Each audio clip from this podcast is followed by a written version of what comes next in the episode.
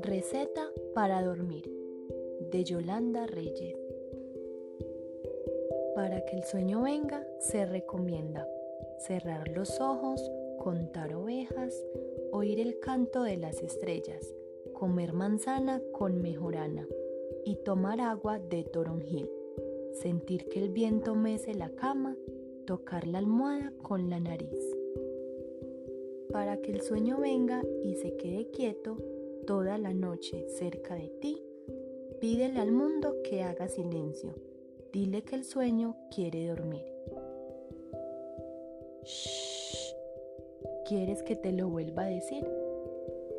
Arrurru mi niño, arrurru mi sol, arrurru pedazo de mi corazón.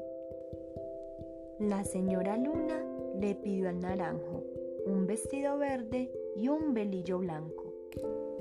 La señora Luna se quiere casar con un pajarito de plata y coral.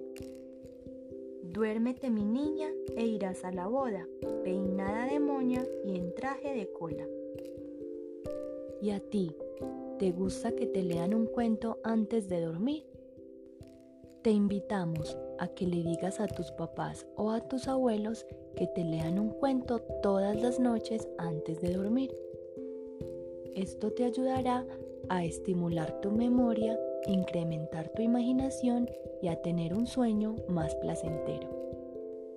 Nos escuchamos en una próxima ocasión. Dulces sueños.